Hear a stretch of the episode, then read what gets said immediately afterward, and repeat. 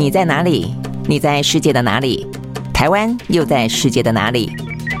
男生看世界，带你掌握脉动，看清局势，找到相对位置，定位自己的坐标。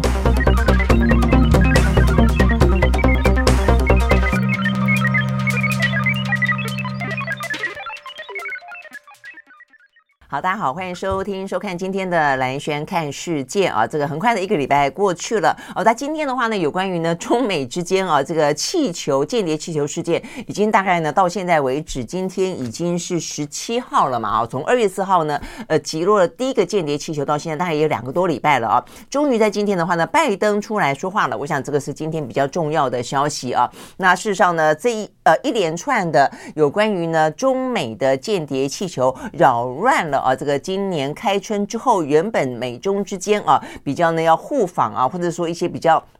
要见面的讯息呃的这个事件啊，这个气氛之后，其实到现在为止你可以观察得出来啊，呃是似乎啊这个双方都要回到哦，都要让这个事件降温，回到一个原本所希望的哦，等于是中美之间呢能够相对来说气氛和缓，然后呢展现出来可以管控啊两个大国关系呃以。因此啊，可以让各自呢去拼经济也好，拼选举也好啊，这样的一个气氛。那呃，对台海之间也是这个样子的哦。所以我觉得呃，整整个来说，呃，这个先讲结论，就是相对来说，事实上呢，呃，拜登的说法里面呢，应该是持续性的啊，有要让呢这个间谍气球事件降温，而且呢，让美中之间呢能够恢复对谈。好，那到底拜登拜登说什么呢？会让大家有这样的一个研判啊？呃，因为他谈到了有关于这件事情。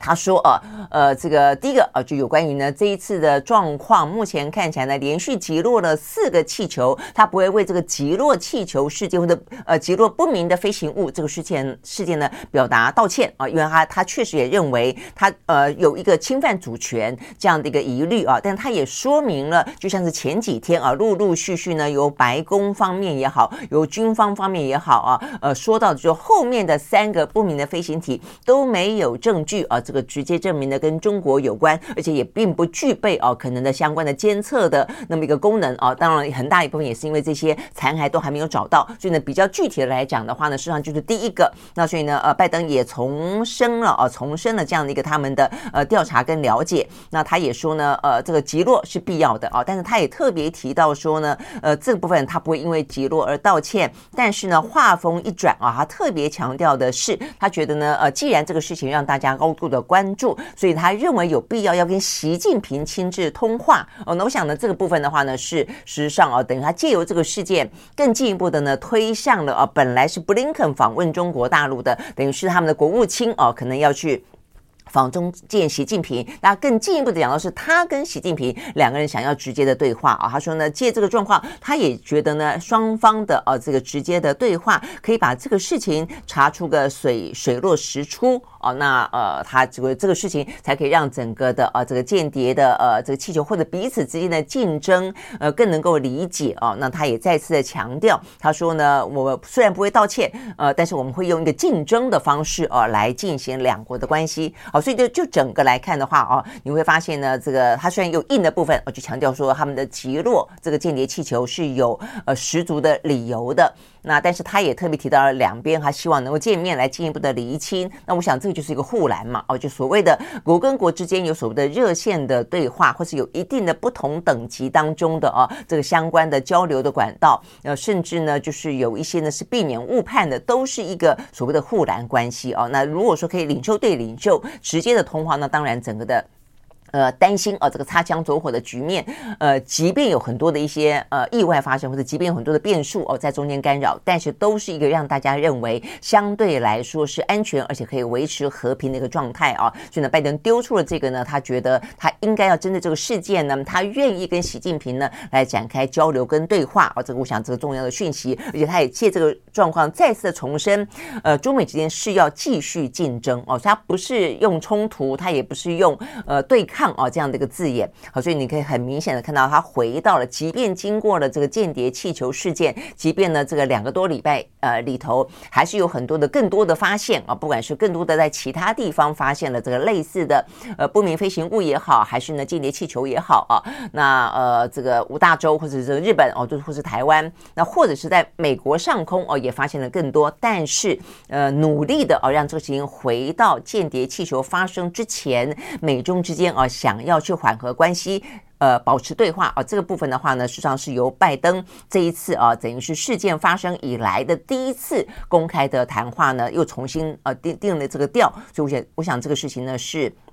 重要性在这里的哦，不过他这个话呢讲的坦白讲也还蛮短的哦，这个大概十分钟左右不到的一个情况。然后的话呢，呃，这个部分当然还有一些比较背景的部分哦，他还有除了我们刚刚讲到这个重点之外，他还有一些去说明的，比方说，呃，他讲到说美国哦对这个残骸当中的研判啊，到到底呢这个间谍气球是要做什么的哦？他说呢，目前看起来的话呢，呃，前后面三个啊说没有迹象显示跟中国间谍计划有关啊。但是啊，这些物体的话呢，可能还是跟一些民营公司、娱乐啊，或者是研究机构有关啊，所以呢，这部分可能是讲到一些科研啦等等啊，这是一个就是去解释啊，后面这三个他们初步的理解大概是什么样的一个状况。那而且他也特别提到，呃，这个先前显然也就是他们国防部啊报给他们的一些讯息，就讲到说，其实这些数量呢，天空上的物体的数量并没有突然增加，只是说相关雷达参数啊。针对这些威胁提出做出调整，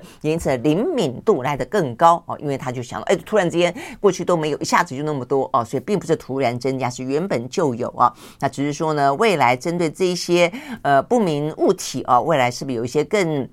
灵敏的侦查、更严格的一些规定，以及接下来要对于这些呃不明飞行物哦，采取什么样子的一个呃。这个行动，我想这部分对于美国来说，这拜登的说法来说，就会说有一些不同层级的区隔了哦。如果只是科研会怎么样？哦，那如果是有个军事威胁会怎么样？那如果是情报搜集可能会怎么样？大概来说是这个样子啊。好，所以呢，这是。对呃拜登的说法，那针对习近平这部分，他除了有说呢，呃期待进行交流之外，他也特别啊这个在演讲结束之后啊，这个 NBC 呃对他做出一些访问啊，他也非常的简短的说，他认为他认为呢，不只是他哦、啊、看起来表达出一些善意，他说习近平最不想做的一件事情，也就是从根本上撕裂和美国和我的关系。啊，所以呢，他也认为说不只是他哦、啊，他认为习近平也不想要搞坏啊这个中美的关系。OK，好，所以呢，就是目前我们看到的，呃，这个拜登啊，这个在最新的呃，对于呃这个间谍事件当中，等于是第一次比较完整的谈话，释放出了相当程度的善意。好，那这个善意当然啊，我们刚刚讲的有几个方向去可以去看它。第一个就是对台海之间来看的话呢，显然的也会让啊这个台海之间的善意呃持续下去啊。因为虽然我们这样子呃不断的谈到这些行动，我们也讲到过背后啊呃不管是台湾的亲美论、疑美论啊。嗯，美国对于呃这个台湾的政治上的影响，我就是不由呃就是毫无毫无任何的一些怀疑的余地的了啊，所以呢，呃，包括尤其是民进党政府啊，为什么呢？也对啊这个对岸提出感染橄榄枝，我相信跟美方啊的期待也是有关系的啊，所以呢。呃，这个先前啊，这个因为美国跟中国之间的呃对抗态势比较鲜明啊，尤其是半导体的战争，那所以那个时候呢，呃，台湾哦，他们也希望台湾的呃这扮演的角色更加的啊，像是一个呃，不管是这个呃扁钻也好，一个小刀也好，但现在的话呢，因为双方都有总统大选哦，所以呢，相相对的双方都有缓和局势的必要性啊，因为这跟赢得政呃赢得胜选、维系政权是有关系的哦，所以双方看起来显然的。都有默契哦，要让呢，不管是美中关系还是台海关系呢，给降温下来。好，所以呢，这个拜登啊，今天这样的一个消息出来之后啊，呃，显然的再去搭配啊，这个今天相关媒体的一些报道啊，你更可以知道这个气氛就今年来说应该是这个样子的啊。好，所以另外一个讯息就是在今天的话呢，我看到这个。算是包括台湾的啊，中央社也报道，美国的媒体也报道啊，就是说呃，在美国的智库啊，这个在去年十二月份有一场呢，呃，造访台湾，而且呢，拜访了蔡英文总统啊，这样的一个呃行程。那事实上呢，在拜访台湾之前，他们也同时去了对岸，也同时去了首尔，也去了东京啊。那这个团体的话呢，是在美国相当权威啊，一些很多的卸任的外交官、一些官员都到了这个智库啊，这个。智库呢叫做美国外交政策全国委员会，那他们的话呢，在去年十二月的时候组了一个团，呃，这个团呢叫做亚太安全论坛论坛的代表团哦，访问我刚刚讲到了几个啊这个地方，那就是要非常的由他们这这些那么娴熟印太关系，也娴熟美国的政策，也了解美国需求的，呃，也了解国际啊这个。情势的这些呢官员来到，直接来到这几个地方哦，台北啦、首尔啦、东京啊这些地方去了解呢，直接的啊，就是跟官员啊这个做深入的了解。当然，台湾的部分包括了蔡英文，也一直他们回去之后做了一些整理，做了一些研究。那就在呢过去这几天提出正式的报告。那这个报告当中的话哦，我想大家台湾算是蛮熟悉的一个人，叫做董云赏。董云赏的话呢，现在就是这个亚太安全论坛的主任啊。他过去的话呢，最高的层级曾经担任过美国的国务院当中的亚太驻青哦，所以呢，其实对于整个。呃，决策啊，算是相对的高层啊，然后对于这个印太地区的了解啊，那所以呢，他们在这个报告里面特别提到了呃几个点呐，哦，这个第一个点就是说呢，在去年二月俄乌战争爆发之后，呃，让。东北亚地区哦，对于整个的局势来说呢，有了非常深刻的改变。就过去来说的话呢，东北亚我想讲的就是呃日本、韩国呃这个台湾哦的，我想当然也是对于中国大陆也有一些影响。就过去大家可能以拼经济呃这个地区以这个呃等于是亚太地区哦这个经济的一个重镇啊，但是现在看起来的话呢，安全啊就是已经把安全呢摆在第一位了，尤其是。韩国、日本、台湾啊，我想这几个国家，那原本的话呢，我们的威胁比较是来自于台海，或是来自于南海，哦但现在多了一个呢，来自于俄乌哦，等于是在。更上面这边，所以等于是两个战场连成一气啊！这只就是我们最近这段时间有都跟人家谈过的，但是在这份报告里面特别提到了啊，这个俄乌战争改变了东北亚啊，对于呢安全可能来得更加重要，重于经济啊这样的一个想法。那再来的话呢，当然也就提到了台海之间啊，那台海之间的话就谈到了裴洛西事件啊，那裴洛西事件的话呢，他们也特别提到了啊，我觉得嗯蛮有意思的啊，就你去理解啊这个美国官员啊或者卸任官员到底怎么样看待这样的台海的。局势，呃，他们呢其实特别提到说呢，在目前看起来，台湾啊，这个等于是呃裴洛西事件，然后这样的一个锁岛军演，凸显出台湾的脆弱性啊，所以呢，某个程度来讲，也应该更去加强台湾的韧性。那加强台湾的韧性，这边当然就台美之间的呃这个彼此之间的更紧密的合作。但是台台湾的脆弱性这部分的话呢，呃，这个智库呢，相当程度的啊，这个很谨慎的，也是呢也很。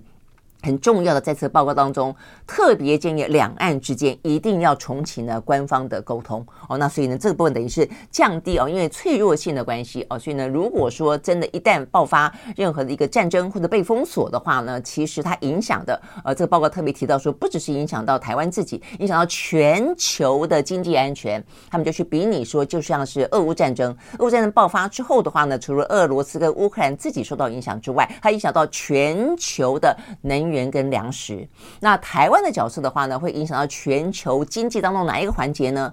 半导体。哦，所以这个部分可能对于这些目前先进的强权国家来说，可能更加的关注啊，因为呢，目前看起来俄乌战争的能源跟呃这个粮食影响到的呢，其实比较没有涉及到先进国家的制造业跟工业的发展。啊，但是如果台湾哦，这个台海发生战争的话，这个对于全球经济的影响的话呢，可能在半导体的产业链跟晶片来说的话呢，会影响得更大。我想这次为什么报告呢？呃，特别的重视啊，而且他们在去年底还特别的啊，来到了印太地区的这个原因了啊。呃，但他们也特别提到说呢，呃，这个其实在目前看起来啊。台湾啊，就是处境很艰困啊，因为很脆弱，也需要韧性，所以看起来、听起来就是觉得他们我们需要美国啦。所以他他的意思讲了一句话啊，他说呢，台湾呢无法拒绝呢外国政要的来访，包括呢盛传不只是去年已经来了，包括今年要再来的麦卡锡啊，所以我觉得这份其实就。坦白讲，就他看起来对台湾啊，我们看到这一个相关报告当中的内容，会觉得蛮五味杂陈的。就为什么我们也是一个国家啊，但是为什么没有办法拒绝别人要来？就别人要来，我们就非得非得让他来吗？那显然的，对他们来说，因为我们需要美国哦，需要美国在安全上哦，在军事上的某些承诺哦，所以好，似乎他们也就认定了我们不能够拒绝他们了哦。好，那但是。呃，不能拒绝他们，那他们为什么一定要来呢？我相信这是美国内部政治的需求啦。哦，就像裴洛西，他可能为了他自己的定位，可能为了呢这个民主党哦跟共和党之间的啊这个政党的竞争等等。那我想这个部分也放到今年的麦卡锡也是这个样子啊。美国的话呢，接下来要总统大选啊，那这个对于他们来说，共和党跟民主党之间的一些竞争，在反中的立场当中，每一个人都都必须踩得稳。哦，那只是说民主党可能更凸显出来的，尤其拜登，他是一个老外交，呃，这个的国会议员啊，这是他的专长，所以他也试图要展现一个他有别于共和党啊，就他可以管控，等于是在呃对抗啊尖锐之余，他可以管控呃两国的这些风险。我觉得这部分是是幸好我们碰到这个拜登，就是说他在斗争的过程当中啊，有一个斗而不破的那个一个。外交的护栏啊，所以这也是一个呃，在美国他们的内部政治当中的表态里头，竞相要来台湾，他们也觉得台湾呃很难去 say no 哦，但同时的话呢，也因此他们很负责任的这一些前官员们，也就建议台海之间应该要重启啊官员的互访，应该要重启对话。OK，好，那我想这个部分的话呢是。也从啊，我们刚刚讲到拜登啊的这个十分钟左右的记者会，呃，谈到了美中的呃间谍气球，再从这样子这个美国蛮重要、蛮权威的一个智库当中报告里面特别提到的部分啊，我们也可以看得出来，目前来说的话呢，呃，美中台的三角局势啊，呃，也开始在今年出现了一些气氛当中的微调，而这个微调对于我们担心的台海的战事里头，应该是一个比较好的发展啊。那这个里头当然，呃，他们报告人也特别提到了他们。认为啊，这个习近平，呃，他们认为习近平是一个小心谨慎的人啊，也因他们也研判短期之内应该不会寻求冲突哦。所以呢，虽然我们听到呢，美国也非常多呢，目前是现役的将领啊，也做了非常多的一些预测，什么二零二五年战争、二零二七年战争，但是呢，呃，持平来说，包括我们也是这样的一个看了各方的讯息之后的研判。坦白说，短期之间，除非真的是擦枪走火哦，那所以呃，引起冲突跟战争的几率真的是不高。所以呢，目前看到呢，这个美国的智库哦也是这样的说，而且你看到美美国拜登哦，他呢目前的呃这些。谈话也是往这个方向去走啊，那呃，包括我们谈到的这个习近平，他现在呢短期之内啊，他可能在今年最重要的事情是要拼经济。那我想这个部分的话呢，应该也回过头来，如果说是一个理性的思考的话呢，也没有必要啊去引发这样的冲突，让自己的形象跟国力呃可能往后倒退。那但是当然护栏就变得非常的重要啊，就是说因为呃该对立的、该冲突的、该竞争的，对美中来说也还是有一大块啊，这个在呃。晶片、半导体啊，所以呢，这个护栏就变得很重要。好，所以讲到这部分的话呢，对中国大陆来说，除了经济之外啊，在今天有个相关的讯息，看起来呢，对他们来说也必须要去呃好好的应对的话哦，否则的话呢，也会担心有进一步的呃这个影响到呢社会的稳定性。那就是呢，他们在继呃这个先前因为呢过度严格的风控所导致的白纸运动之后，这几天的话呢，出现了一个被称为叫白法运动的啊。为什么讲白法运动呢？因为讲的是一些。退休的人士啊，这些呢银发族们竟然上街头。好，那过去这一两天，我们就看到这个讯息开始从一些国际媒体当中冒出来了啊。那最主要的话呢，是集中在呢呃中国大陆的辽宁省的大连，还有呢河北省的这个武汉这两个地方啊。那这两个地方的话呢，目前呃湖北的武汉，呃目前的话最主要是因为跟他们的医保有关系，医疗保险有关系哦。那目前看起来的话，就是他们这个医疗保险原本啊有一些部分是政府还会故意呢呃克，就是先前的一些安排算是福利吧啊，等于是让这些退休人士的话呢账户里面固定的啊都会有呃。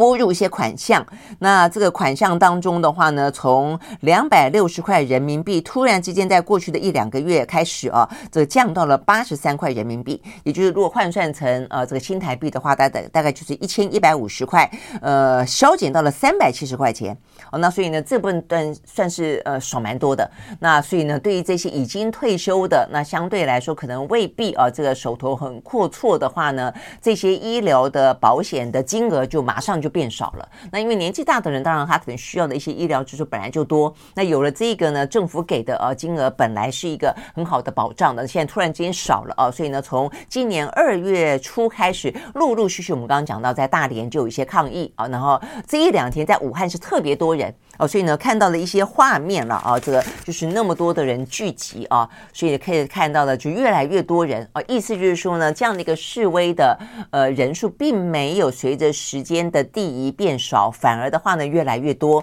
所以显示出来的是啊，呃，显然的这两个城市当中的。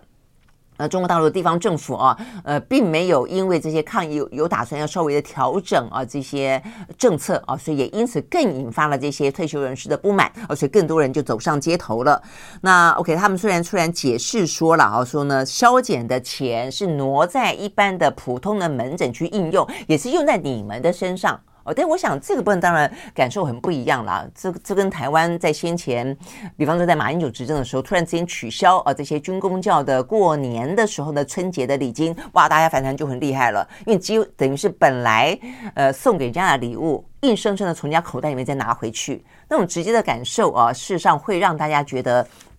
呃，更加的强烈，我想，呃，就类似这样的观念，所以对于这些大陆的这些退休的人士来说的话呢，就呃，原本在账户里面每一个月都可以进来的，哎，突然之间就没有了哦。我想这个的感受确实是你可以去理解的。好，所以呢，就是呃。造成了哦，更多的人就在这几天啊，这些退休的呃人士呢，就走上了街头，哦，老爷爷、老奶奶之类的啊。那这样的人的话呢，事实上在中国大陆如果没有去好好处理的话呢，他们说退休的呃人人啊，这个大概就是人数了，有接近一万人，呃，一亿人是退休族，哇，这个真的是呃很很很大很庞大的哦，这个数量的一群人，呃，所以呢，如果说呃影响所及的话，呃，但有些人可能会。呃，这个退替自己的退休金安排的好一些，不见得是都会呃这个在乎这些钱，但是中间我相信一定有相当成熟的人啊，这个对于呢每一个月进账的这些医疗保险费用是是在乎的啊啊。我想这个部分的话呢，当然对于中国大陆来说。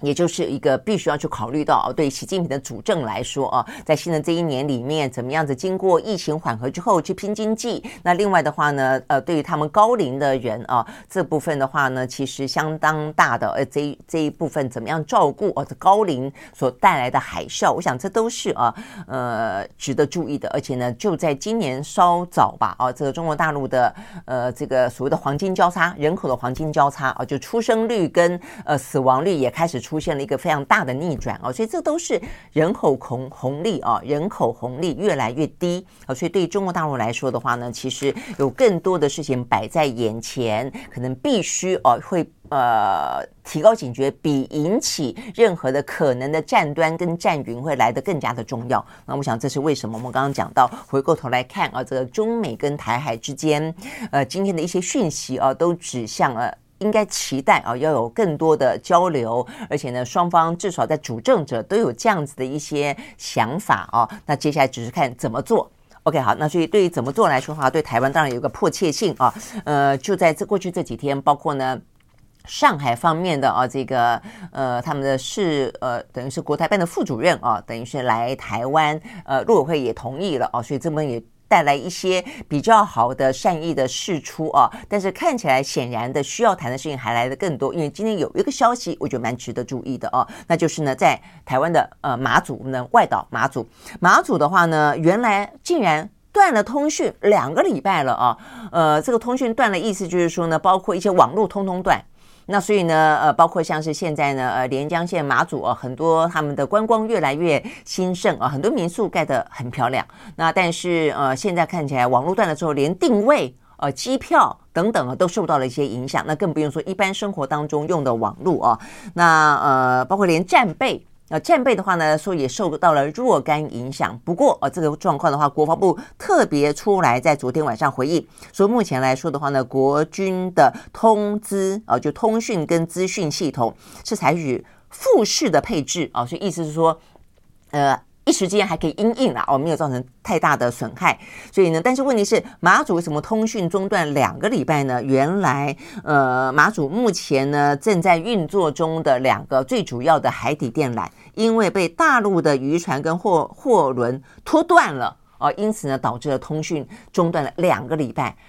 两个礼拜了还没有修复，我觉得这实在是有点糟糕哦。所以呢，这个新闻会爆出来，最主要就是呃，显然他们就是等了啊，这个有点。等得不耐烦了啊，觉得被当作次等公民来来对待啊，所以呢，在昨天是国民党的立委呢陈雪生，呃，跟几个啊这个国民党在野党的立委要出来呼吁政府啊，必须要正式尽快的抢通啊，去修复啊这个马祖的这些呢通讯中断的状况。那 OK，那当然呃这个部分他们要求政府要有作为了哦，那甚至也应该更长期的去讨论这件事情，就是呃。对岸，我想应该不是故意啦，哦，那但是不是故意？如果经常性的这样的的发生的话呢，其实真的必须要有一些更呃，一个跟对岸要有更多的一些沟通，跟这个紧急呃去这个呃磋商的这样的一个管道。那对台湾来说的话呢，呃，如果马祖，我们刚刚讲到台湾的脆弱性啊，呃，其实对台湾的脆弱，我们就曾经讲过，不不需要到发生战争。你只要想办法中断通讯，哇，那就已经是是遭，就是已经会够够糟糕，很多的一些民生啦，有些基本上的一些生活啦，几乎就会像宕机一样啊。那马祖两个礼拜就活生生的演出了这一出啊。那 OK，所以这个部分的话呢，我觉得就是更加的去。让大家必须要去提醒到啊，这个事情其实未必要发动战争，未必是敌意的刻意的行为，都可能啊，让这个马祖突然之间啊，这个呃生活产生非常的不方便了啊。那更何况，如果说真的是蓄意而为的话，那台湾有多么的呃脆弱而危急啊。那不过这个事情我觉得也蛮有意思，就是说虽然呃国民党哦是这样的批评呃这个。民进党政府觉得到目前为止都没有作为，但是呢，民进党方面啊，这个也回应啊，这个民进党的立院党团，这边是郑运鹏了哦，他说呢，目前看起来，因为呢是大陆啊长期在马祖周边抽海沙，所以导致了呢，呃，这个海缆断裂哦，所以呢就破坏的频率来说，他怀疑是故意的啊，那所以他的意思就是说，你看，那现在呢，国民党的副主席啊，这个夏立言在大陆，所以呢，你如果真的在乎。哦，这个台湾哦，这个民生的话，你就应该跟对岸哦讨论。我觉得这个话听起来有点有点坦白讲，我觉得有点可笑了啊。我觉得当然对夏立言来也来说，他可以在当场呢及时反应，当然是很好的哦。但是问题在于说，他是在野党。真正应该要做事情的，要去批评的，或者要去要求有行动的，应该是政府才是啊。所以这个，我觉得郑云鹏也有点，有点，嗯，我觉得有点，嗯，就是为了政治而政治了啊。就是说，当马祖哦出现这样的一个状况的时候，你当然是要求政府应该有有所作为。第一步应该想想办法，先抢先修复这个海底电缆。那第二步应该就长期可能发生的状况，跟对岸进行相关的磋商啊。但是再怎么样也不会说第一步要求国民党的副主席夏立言在对岸要进行这个方面的一些反应。那如果这样的话，那你就让国民党来执政不就好了吗？哦，所以我想这个部分也就反映出来啊，就是台湾有些问题啊，呃，就事论事。其实怎么做会很清楚啊，但有些时候就这样混在一起了啊。好，但不论如何，讲到啊，这个台湾可能的脆弱性啊，讲到呢台海之间啊，真的是不容有任何战争发生的呃这个状况啊，真的对对两岸来说都不会是好事。我想是更加的呃明显的啦。哦，OK，好，所以呢这个部分是讲到啊，从这个中美的间谍气球讲到两岸最近啊有春暖啊，但是不是？可以花开，我觉得就要看更多的啊，呃，这个政府跟政府之间的一些。呃，动作了啊，那当然，这个如果说民进党他为了啊，这个接下来总统大选，我相信啊，包括像赖清德呃，不断的讲到说这个和平保台啦，哦，那也开始针对呃这个九二共识哦，他也谈了一些话啦，你都可以看得出来，他们都在微调哦一些呢自己的气氛，企图往更中间一点点靠拢啊。但是呢，这些部分到底是一个战术上的运用，还是真正内涵当中体认到台海不容发生冲突，不容让更多的子弟兵上战场，那台湾呢可能经受不起，或者是说我们刚刚讲只是为了选票，我想这是民进党部分呢必须要拿出更多的诚意来的啊，那而不是只有表面功夫哦，但是表面上看起来确实也有在这样子的一个气氛底下，那对国民党来说的话，当然就是你会很明显的感受到呢，呃，国民党主张两岸交流突然之间出现了竞争者啊，那就是民进党，他现在呢也因我。刚刚讲到，他就开始，呃，因为他毕竟是握有权力的人啊，所以如果说当民进党也开始转变的时候，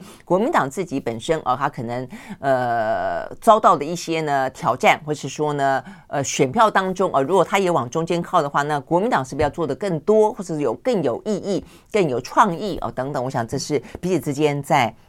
两岸议题当中啊，可以要有的这个良性竞争了啊，但不论如何，我觉得对于目前啊经历过去年啊那么紧绷的一个呢两岸的台海的局势啊，而且呢呃在美国不断的啊这个打出台湾牌的状况底下，今年感觉上啊是一个比较缓和啊，只是这个缓和的气氛当中，到底呢多少是为了选举而来的？我刚讲战术层面的，或者或或者甚至是骗选票的动作，哪些不是真正？的更实质的、更有意义的啊，呃，可以去扭转啊这个台海的局势，或者说在一个中美台的复杂关系当中，真正找出台湾战略自主的纵深跟空间的。我觉得这部分的话呢，虚跟实会是选民啊，作为这个选民的我们在未来这段时间必须要好好去研判的了。OK，好，所以呢，这是我们今天看到比较重要的啊这个相关讯息。那最后一个讯息啊，事实上也跟战争有关，那就是俄乌。那俄乌的话呢，最近一连串的出出现一些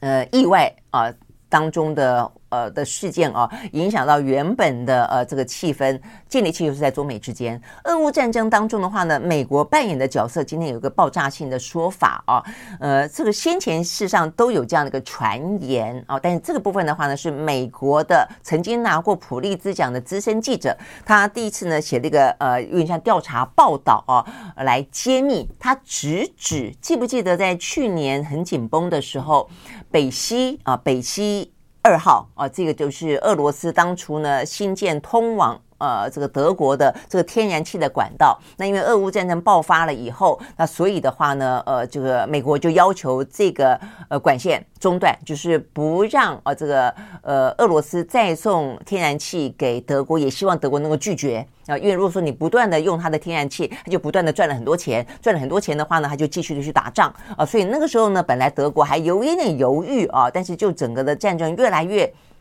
呃，这个态势啊越来越呃一发不可收拾之后，后来德国咬了牙，也就中断了这个北溪二号。但就在那个过程期间，哎，北溪二号被炸了，有没有印象？被炸了。好，所以那个时候呢，就有讲到说，那当然第一时间的话呢，呃，这个欧洲就有些国家说，不是，一定是俄罗斯搞的。但那时候俄罗斯就有说，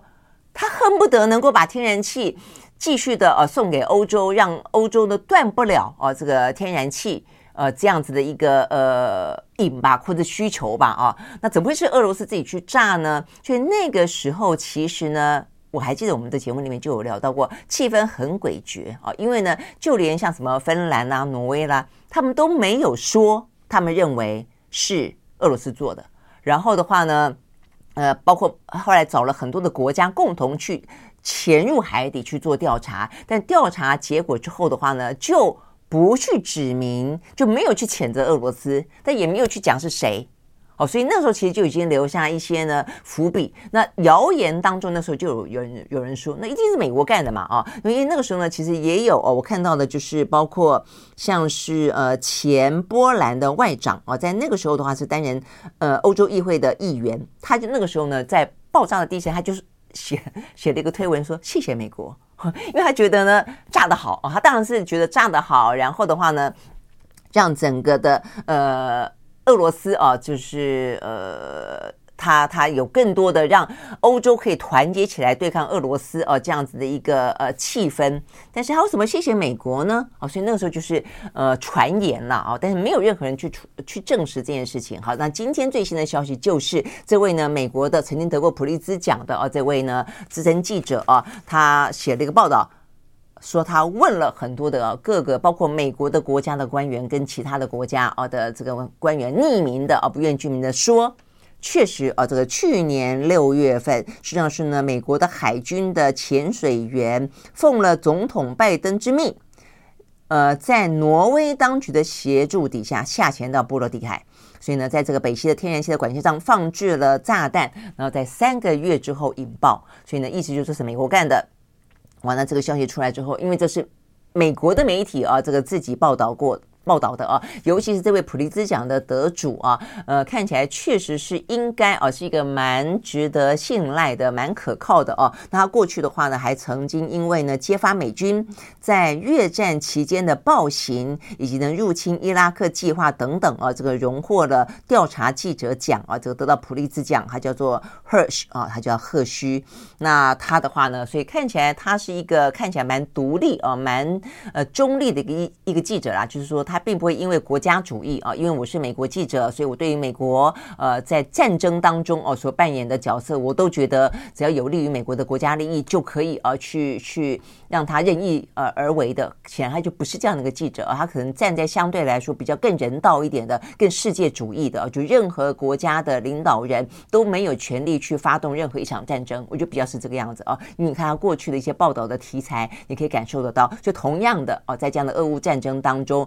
呃，不管是任任何一方发动，只要是发动战争的那一方，他就值得被谴责。哦，所以他就用这个角度去报道，他就发现了，原来是他们的国家去策动了那么一场啊这个报爆炸案。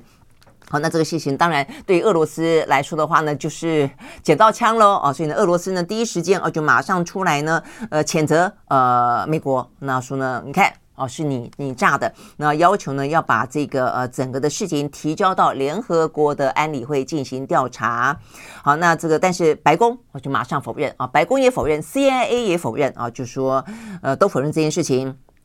呃，OK，所以呢，白宫的说法说纯属虚构。那这个中情局呃的发言人说，这个报道从头到尾也都是虚构的，是捏造的啊。这个指控呢，并不是事实。挪威也出来否认啊，说这不是事实。OK，那所以嗯，接下来就看看这个呃，这报道当中有多少的证据啊。但是呢，这个在外交当中，在俄乌战争当中啊，当然就起了波澜啊。当然，对于美国的角色，我想也是呃，又呃引发了更多的一些涟漪吧啊。因为比方说在在呃中美的间谍气球当中，是中国大陆很多是被被指责的啊，但是呢，哎，显然在俄乌战争当中，美国的角色呢啊，这个事件的报道之后也被指责了，所以连中国也跳进来了。呃，中国呢就这个借这个机会也说，呃，中国呃这个是外交部长呃外交部的发言人毛宁就说，如果呢这个 Hersh 的报道属实的话呢。显然的啊，他是无法令人接受的。美国呢也欠世界一个负责任的解释啊。好，所以呢，一个呃资深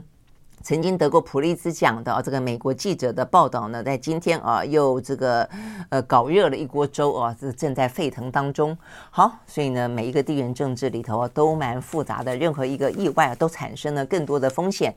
好，所以呢，这是有关于在今天啊，这个接近周末，我们的兰萱看世界，我们下个礼拜一同一时间我们再会，拜拜。